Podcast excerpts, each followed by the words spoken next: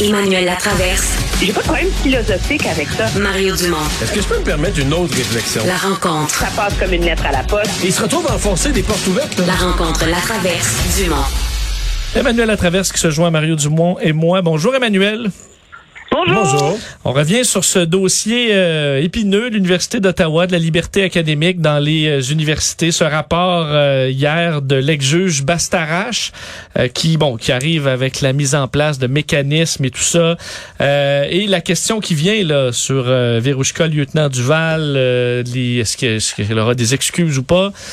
Euh, est-ce que ça a été un bon rapport? Ben, c'est un rapport, je pense, qui dresse, euh, qui est important dans le sens qu'il recadre l'importance de la liberté d'expression dans euh, et de la liberté académique dans les universités.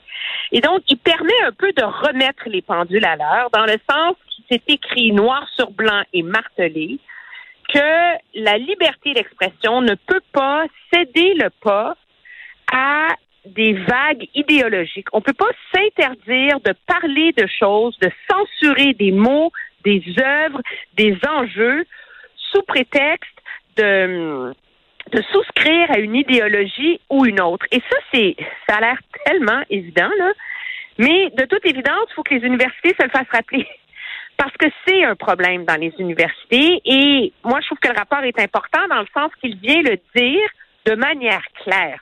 On ne peut plus se faire accuser d'être des réactionnaires hystériques euh, qui s'inquiètent de ça euh, par les mouvances extrêmes progressistes. Là, quand on s'inquiète de ça, c'est écrit noir sur blanc.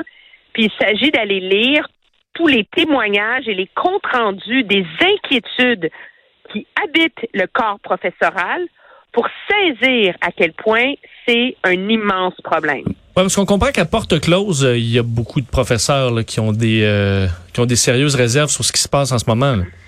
Ben oui, mais moi, j'ai, moi, j'ai, plutôt aimé le rapport. Je- je- pour moi, le vrai enjeu, c'est les recteurs. C'est est-ce que les gens qui administrent les universités, euh, le rapport pourrait leur servir d'appui, hein, pour. euh, J'allais dire, faute d'avoir une colonne vertébrale, ça te fait une colonne, euh, une colonne romaine sur laquelle t'as t'appuyer euh, quand tu veux prendre une, une décision là et, et tenir ton bout. Mais je suis même pas certain. Euh, dans le cas du recteur euh, Frémont, je sais pas. J'ai écouté, j'ai écouté sa réaction au rapport un peu, euh, un extrait en tout cas. Euh, on, dirait que je reste je pas du tout sceptique par rapport au contenu du rapport, mais sceptique par rapport au fait que ça va vraiment changer quoi que ce soit dans des universités où euh, le- le- le- la rectitude politique là est bien installée et où le l'espèce de terrorisme étudiant de l'extrême gauche est, est devenu un état de fait là. Oui. Ce qui est intéressant, il s'est passé quelque chose de savoureux à l'Université d'Ottawa quand même cette semaine. C'est que euh, dans leur cadre de leur de leur école d'études internationales, etc., ils ont invité Michael Ignatieff, l'ancien chef du Parti libéral, mais surtout un des grands, grands intellectuels libéraux de notre époque, là, euh, qui est aujourd'hui euh, recteur de l'Université libre européenne, qui était à Prague, qui est obligé de déménager à Vienne. Je vous épargne les détails pour donner un discours sur cette question-là. Et M. Ignatieff, ce qu'il a essentiellement dit à l'université, parce que c'est un peu comme s'il leur faisait la morale, même si c'était pas dirigé contre l'Université d'Ottawa, mais il remarquait à quel point, dans toutes les universités, le problème fondamental vient du fait que quand ces crises émergent, que ce soit sur la censure ou sur le phénomène qu'on a vu aussi dans beaucoup d'universités où la mobilisation est tellement grande qu'on interdit ou qu'on annule des conférences de gens euh, contestés. Euh, il dit le problème, c'est que les universités, au lieu d'aborder ces problèmes-là en s'appuyant sur la règle de droit, la préoccupation première, c'est toujours, c'est pas de protéger leur mandat, qui est d'être un, bouillon d'idées et de réflexion, c'est toujours le premier réflexe de protéger leur propre réputation et de gérer ces enjeux-là comme des enjeux de relations publiques. Et ça, je trouve que Michael Ignatieff a mis le doigt sur le bobo. Et c'est cette inquiétude-là qui subsiste face à la réaction d'une université comme l'Université d'Ottawa ou comme les autres qui sont soumises au même problème. On parle de l'Université d'Ottawa aujourd'hui. Attends qu'on se mette à parler de l'Université McGill dans quelques semaines, il y a tout un comité en ce moment en train de décider qu'est-ce qu'on fait avec la statue de James McGill, est-ce qu'on renomme l'université, etc., etc., là? Alors, c'est, c'est, et c'est, et, c'est ça le fond du problème. il me semble, en tout Est-ce que c'est ça qui empêche euh, l'Université d'Ottawa de s'excuser officiellement à Verouchka, lieutenant Duval, par exemple? Ben, moi, de ce que j'en sais, on n'était pas. Il y a aucun d'entre nous n'était euh, dans ce cours-là quand ça a eu lieu. Et euh, l'ampleur des échanges Twitter, de ce qui est arrivé, des appels, etc., on n'est pas au courant. De ce que j'en comprends, il y aurait plus derrière sa suspension que c'est pas seulement l'usage du mot, mais c'est la façon est-ce qu'elle a, c'est la façon dont elle a géré sa classe. Est-ce qu'il y a eu autre chose? On ne le sait pas de toute évidence, c'est ce qu'allègue l'université parce que l'université se défend. Il y a un processus de grief. Je pense que ça va être important pour la suite de ce débat-là de comprendre ce qui est arrivé dans son cas. Mais ce qui est clair, cependant, c'est que le rapport d'Astarache vient dresser une première ligne dans le sable et à partir duquel va être jugé un autre rapport qu'on attend là-dessus, qui est le rapport d'Alexandre Cloutier. Pour le Québec. Qui a été mandaté par le gouvernement pour se pencher sur le même problème au Québec. Puis de ce que j'en sais, puisqu'on l'avait invité, nous, à l'émission Le Bilan ce soir, il est en train de le rédiger, son rapport. Alors, est-ce qu'il va aller plus loin? Euh, est-ce qu'il va avoir un regard différent? Ben, je pense qu'on a hâte de voir ça, tu sais. Est-ce que les universités anglophones vont se sentir liées par ce rapport ou est-ce qu'il va concerner simplement... J'ai hâte de voir. Est-ce que McGill, par exemple, va se sentir oh, lié? Ben non! McGill est complètement inscrit dans la culture francophone et est un acteur ah. important de la vitalité du français à Montréal. Tu le savais pas? Je m'en réjouis. Euh, parce que euh, euh McGill, est, est bien plus dans la tradition de toutes ces universités américaines où on continue de voir des profs euh, congédiés. Mais tu sais, c'est... Dans, dans, dans certains départements, je pense à cette chercheuse britannique là, qui était pas du tout contre les trans, qui était pas du tout contre les euh, les changements de, de, de, de, genre, les personnes qui changeaient de sexe, mais qui a posé la question de l'âge, qui évaluait, basé sur des faits, sur la science, euh, que des gens pour qui ça avait été fait trop jeune euh, changeait d'idée, là, ou était encore en recherche, on faisait un changement physique et euh, ou un changement même légal, et donc soulevait la question de l'âge idéal pour dans ces démarches-là. Qu'est-ce qu'on fait à chaque âge quand on s'aperçoit de la présence de la dysphorie de genre, qu'un jeune est, il est une fille, il est né une fille, mais il se sent euh, un gars, tu sais. Comment comment on gère ça? Mais ça là, cette personne-là, euh, c'était la fin de sa vie là pouvait plus enseigner, pouvait plus être conférencier parce que là, c'était devenu transphobe. Tu n'as pas le droit de questionner, tu peux pas poser de questions. La personne qui le dit, si elle veut à 13 ans, à 14 ans, euh, mais c'est c'est pas vrai, là. Ce sont des sciences, ce sont des choses. Si on veut améliorer l'humanité, c'est en se questionnant, en se questionnant sur ceux qui l'ont fait.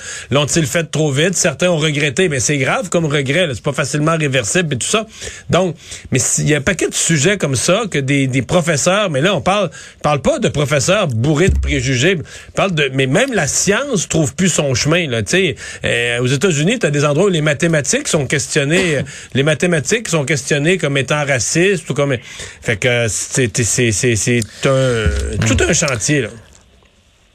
Oui, ce qui, ce qui, oui, vas-y, si on, on passe à notre autre sujet de ben, la parce qu'il faut revenir, euh, on va terminer la semaine euh, comme euh, comme dans les deux derniers jours, parce que Air Canada a continué de faire jaser aujourd'hui, et, parce que, bon, à la fois la réaction de Justin Trudeau, finalement, qui est arrivé jugeant que c'était inacceptable, puis en même temps, on apprend que ben, il, des avertissements, Monsieur Rousseau, il, a, il en a eu, il est passé à côté de plusieurs avertissements, incluant le bureau de François Legault. Donc, il, on comprend que ces, ces drapeaux rouges-là, il les regardait pas. Là. Mais il les regardait pas ou il les méprisait. Moi, je pense que c'est ça qui est de tellement intéressant, tu sais. C'est un euh, bruit de fond, bon, hier que c'était le commissaire, oui, c'est le commissaire aux langues officielles, puis là, après ça, c'est le bureau du premier ministre. C'est comme des mouches, là, tu sais. Ah, les maudits nationalistes, euh, tu sais, on s'en fout de ce qu'ils pensent, eux autres. Ça illustre, je crois, toute l'arrogance de M. Euh, Rousseau et dans son approche à ça. Et c'est ce qui rend, finalement, ses excuses euh, comme un exercice de relations publiques plutôt que comme une prise de conscience sincère. Euh, ce qui est intéressant, c'est qu'on a appris de M. Trudeau aujourd'hui. Bon, il l'a dénoncé. On se serait, euh, je pense que Ouais. dans le contexte, il n'y avait pas trop le choix. Euh, que là, Madame, sa ministre, Madame Petit-Taylor, va faire un suivi du dossier. Qu'est-ce que ça veut dire? On ne le sait pas parce que objectivement, il faut reconnaître une chose. Euh, Air Canada est une entreprise privée, là.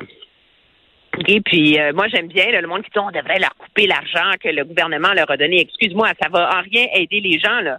L'argent que le gouvernement leur a donné, c'est pour remplacer les billets d'avion qui ont été annulés pendant la cause de la COVID. Fait que si tu leur coupes les vives, euh, c'est plein de gens dont les Ouais. billets d'avion seront pas remboursés là. C'est pas vraiment ça. euh, c'est- pas une c'est pas une solution. Moi, je pense que ça va ramener à l'avant-plan le débat des outils et des pouvoirs que donne que donnera le gouvernement au commissaire aux langues officielles, parce qu'en ce moment, il y a le pouvoir de faire des recommandations, mais ça, c'est comme... euh, en tout cas, ça sert à rien, on l'a vu. Et déjà, dans la mouture qui avait été déposée en juin, on lui donnait certains pouvoirs, mais que plusieurs jugeaient insuffisants. Il est là le test, la crédibilité du gouvernement Ouais. Trudeau là-dedans. pas- t'es- Dans la nouvelle mouture, il va, être- il va donner plus de mordants au commissaire. Mais est-ce que, parce que euh, moi j'aime bien savoir de quoi on parle quand on utilise des mots. Monsieur euh, Trudeau a parlé que sa ministre allait faire un suivi. La ministre en question, moi j'ai essayé de l'inviter toute la semaine. Mais depuis mercredi, là, euh, de lui parler, pas moyen, elle veut pas donner d'entrevue, elle veut pas nous parler. Pourtant, on est directement dans ses dossiers. Et là, le premier ministre, finalement, non seulement il la parle pas, mais le premier ministre nous dit, dans un point de presse où il dit essentiellement deux phrases, la deuxième phrase pour dire qu'elle va assurer un suivi. Fait que la personne, euh, la personne qui, qui a pas de son, pas de lumière, euh, il nous confirme qu'elle est en charge du dossier, d'en assurer un suivi, mais on a-tu le droit de savoir c'est quoi le suivi? Que- Qu'est-ce que nous, là, mettons, on veut faire un suivi du suivi? Ou un suivi des résultats de, son, de son, de son action. Euh, Est-ce qu'on sait qu'est-ce qu'on attend? euh, quand? Ou est-ce que, est-ce que c'est une façon euh, détournée et un peu euh, plate de nous dire que le suivi, le suivi, c'est la, c'est la réforme de la loi sur les langues officielles qui était prévue de toute façon. Est-ce que c'est ça le suivi, là, dans lequel cas on noie le Moi, poisson? Je te donne mon analyse. On ne sait pas encore c'est quoi le suivi. Ça, c'est le film. Ça, c'est le film avec, euh, comment est-ce qu'il s'appelle, Dustin Hoffman, Walk the, non, euh, Walk the Dog. Walk I'm, the Dog. I'm working on it. On travaille là-dessus. Oui, là. mais il travaille fort, hein? Il travaille toujours fort. N'oublie pas ça.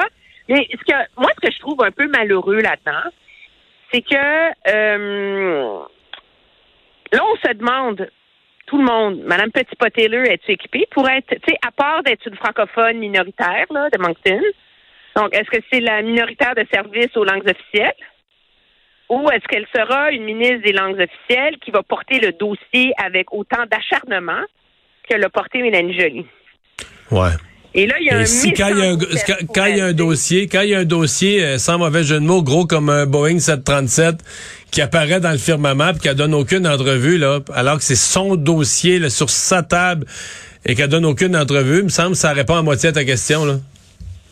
Ben, c'est un peu, mettons que ça, ça aide pas, malheureusement, euh, à camper sa crédibilité comme comme ministre. Puis ça, je trouve ça, je trouve ça malheureux pour l'importance de ce dossier-là. Puis pour tout le travail qui a été abattu, quand même, par Mélanie Joly depuis deux ans et demi, pour amener ce gouvernement-là à changer son regard sur les langues officielles, pour, pour porter le ballon jusqu'au bout et faire adopter une nouvelle loi forte, ça prend un ministre fort. Et jusqu'ici, on a une ministre absente. Et ça, c'est malheureux. Merci Emmanuel, bonne fin de semaine. Au revoir. Au revoir.